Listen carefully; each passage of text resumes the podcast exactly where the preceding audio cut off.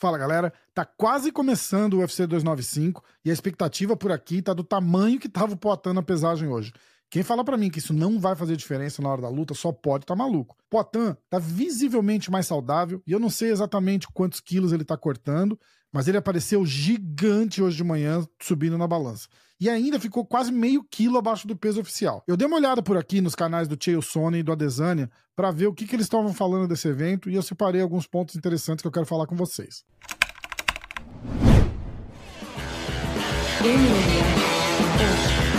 No canal do Chael Sonnen, ele começa uma análise do UFC 295 falando com um olhar apaixonado sobre o que, que faz desse evento um marco no MMA. Ele começa falando já da luta principal entre o, o Giri Prohaska e o Alex Pereira. Ele fala bastante da jornada do, do Poitin no MMA, destacando como a transição dele para essa categoria dos meio pesados e uma possível vitória amanhã poderiam catapultar o Poitin para um status de lutador do ano. E eu digo mais, eu, na minha opinião, um dos maiores da história. Ele fala bastante de tudo que essa luta significa para a divisão dos meio pesados, especialmente considerando como os últimos campeões se afastaram do cinturão, deixando até um ar meio estranho assim na, na, na divisão. Né? Primeiro foi o próprio é, Prohaska, que teve aquela lesão no ombro, e depois o Jamarral Rio, que rompeu os tendões do, do, do, tornozelo, alguma coisa assim, jogando basquete, poucos dias antes da primeira defesa de cinturão que ele ia fazer. Aí o Sonnen continua, ele entra mais um pouco no card principal, ele fala da luta dos pesados entre o Tom Aspinall e o Pavlovich, e o que, que ele acha dessa luta para divisão. Ele fala da ausência, o que significa a ausência de John Jones no evento, né? E ele, e ele pula um pouquinho ali na, na habilidade dos dois lutadores. E como eles são tão diferentes e com, com estratégias diferentes para se enfrentar no, no octógono. O Cheio ainda vai e fala um pouquinho mais. Ele fala dos dias de hoje, como como é, é tão diferente de antigamente, né? Que tinha seis eventos por ano e que o, o pessoal já estava feliz só de ver a luta, né? Hoje em dia não. Hoje em dia os fãs são muito mais exigentes, não só querendo lutas boas, mas as lutas têm que ter história, tem que ter um significado pessoal ali, uma desavença entre os lutadores e como isso reflete na importância de casar as lutas certas para os eventos certos. E aí ele exemplifica toda essa evolução de, do MMA do passado com o de agora e fala que não tem só apenas lutas nesse evento de amanhã que prometem ação, mas essas lutas têm também, além da história pessoal, elas têm implicações significativas para o futuro de cada divisão.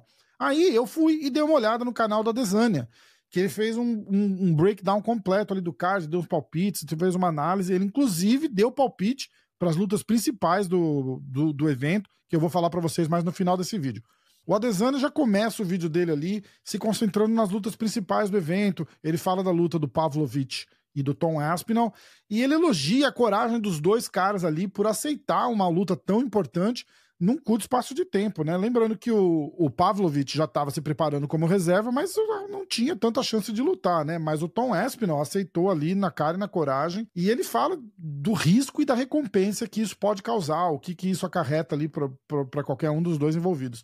O Adesanya também fala das habilidades do Tom Aspinall, especialmente na técnica e na agilidade apurada que ele tem para um cara de peso pesado. É um cara que se, me, se move ali como um, um, cara de um peso mais leve, peso médio, talvez. E qual que pode ser a estratégia do Espinal para enfrentar um cara tão poderoso que nem o Pavlovich, que um soco pode acabar com qualquer luta? Ele acredita de verdade que o, o Espinal vai usar a, toda a técnica e a velocidade dele para neutralizar o poder de nocaute do Pavlovich. Aí ele falou também de algumas outras lutas do card, incluindo os confrontos que ele considera que estão passando meio despercebidos, né? Aquelas lutas que não não tá no centro das atenções ali, mas tem um grande potencial para serem boas. Ele menciona bastante especificamente a luta do Diego Lopes, né, do brasileiro Diego Lopes e do Pet Sabatini. Ele destaca a habilidade e o potencial dos dois ali, que vai ser uma guerra no chão, muito jiu-jitsu do Diego Lopes, muito wrestling do, do Sabatini, e ele vai um pouco fala da trajetória de cada um no UFC, prevê, e ele prevê que vai ser um confronto muito técnico e muito disputado.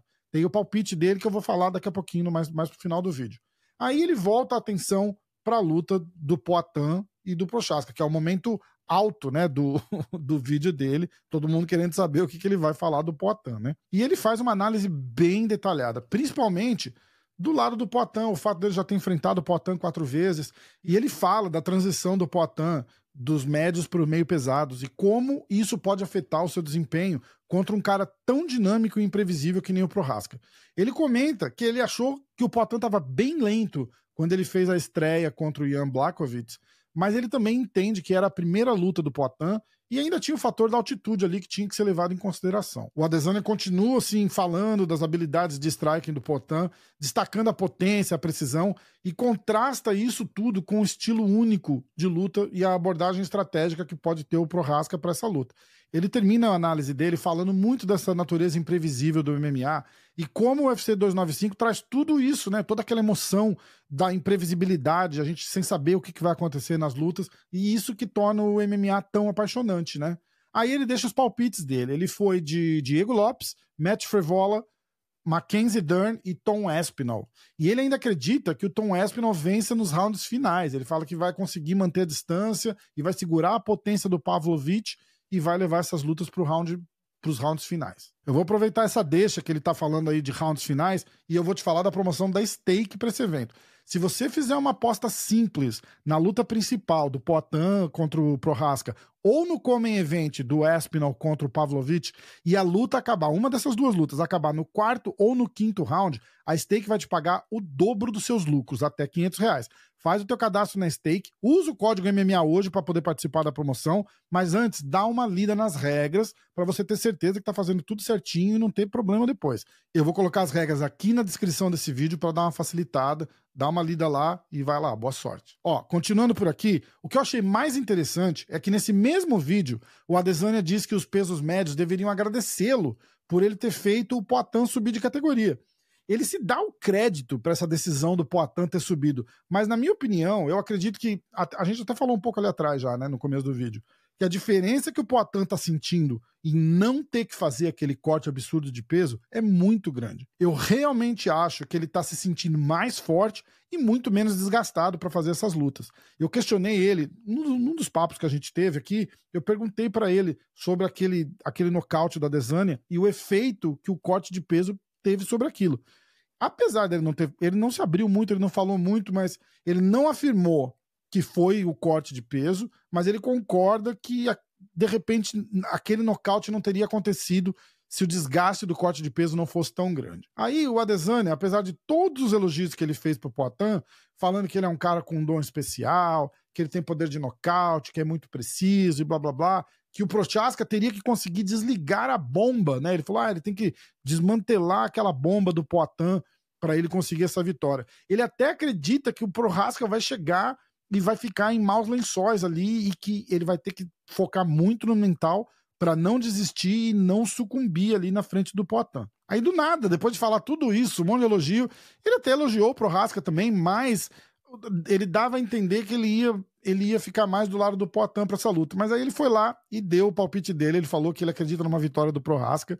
e ele acha que a luta não vai nem até o fim. Eu não sei o que vocês acham, se vocês concordam com ele. Mas eu já até falei num outro vídeo meu aqui que eu acredito que trocação por trocação, o Poitin tem muito mais armas que o Prohaska. E que esse estilo meio, a gente falou outro dia, né, meio destrambelhado dele, não vai ser suficiente para surpreender o Poitin e para que ele saia com uma vitória. Eu quero saber o que, vocês acham das lutas de amanhã e se o Poitin consegue trazer o cinturão de volta para o Brasil. Comenta também nas outras lutas. Tem o Diego Lopes, que vai fazer um lutão contra o Pet Sabatini. Tem a Mackenzie Dern enfrentando a Jessica Andrade. Nas minhas apostas lá na Stake, eu vou fazer Diego Lopes, Mackenzie Dern. E nas lutas valendo o cinturão, eu vou de Tom Espinal. E claro, não dá para fazer outro palpite, eu vou de nocaute do Poitin. Comenta aí o palpite de vocês. Me fala o que vocês estão achando desses vídeos. Dependendo do feedback de vocês, eu vou continuar fazendo. Se vocês não gostaram, a gente continua só com os podcasts, beleza?